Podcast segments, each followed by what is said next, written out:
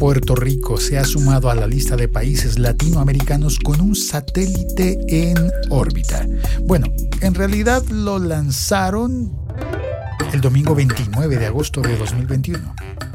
El satélite fue lanzado en un Falcon 9, el cohete de SpaceX, hasta la Estación Espacial Internacional y desde allí se pondrá en órbita.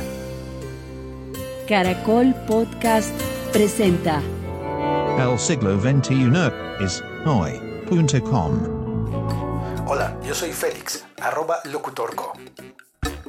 El satélite boricua se llama PRQ-NAR-2 se lanzó desde el Centro Espacial Kennedy en Cabo Cañaveral y tardó nueve horas en llegar hasta la Estación Espacial Internacional. Allí estaría aproximadamente dos meses para ser expulsado en algún día de octubre por definir. Octubre de 2021. Se definirá cuando logren alcanzar la órbita de 56 grados para que el satélite pase por Puerto Rico al menos dos veces cada día. Es un nanosatélite CubeSat, aunque no es precisamente un cubo.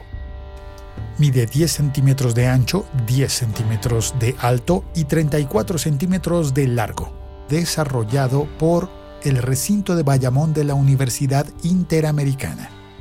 En el momento del lanzamiento estuvieron los estudiantes y el profesor, el principal investigador del proyecto, que se llama Amilcar Rincón y que curiosamente no nació en Puerto Rico nació en Barranquilla, en Colombia.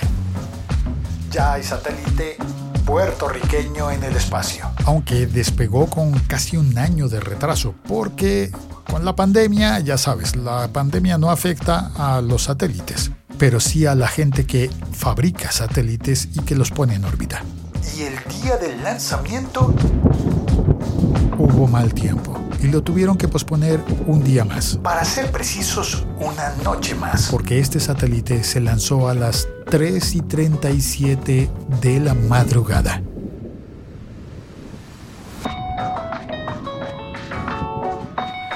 Yo soy Félix, este es el siglo XXI es hoy, el podcast. Síguelo en Spotify, síguelo en Apple Podcast. Y si es el primer episodio que escuchas, no dejes de oír también el inmediatamente anterior que cuenta toda la historia de la carrera espacial latinoamericana. De hecho, si ya oíste ese episodio, te recomiendo repasar el final, porque ahora tiene una fe de erratas y la participación de un gran periodista que nos cuenta uno de sus recuerdos ojalá que a este satélite boricua no le pase lo que le ocurrió al satélite ecuatoriano.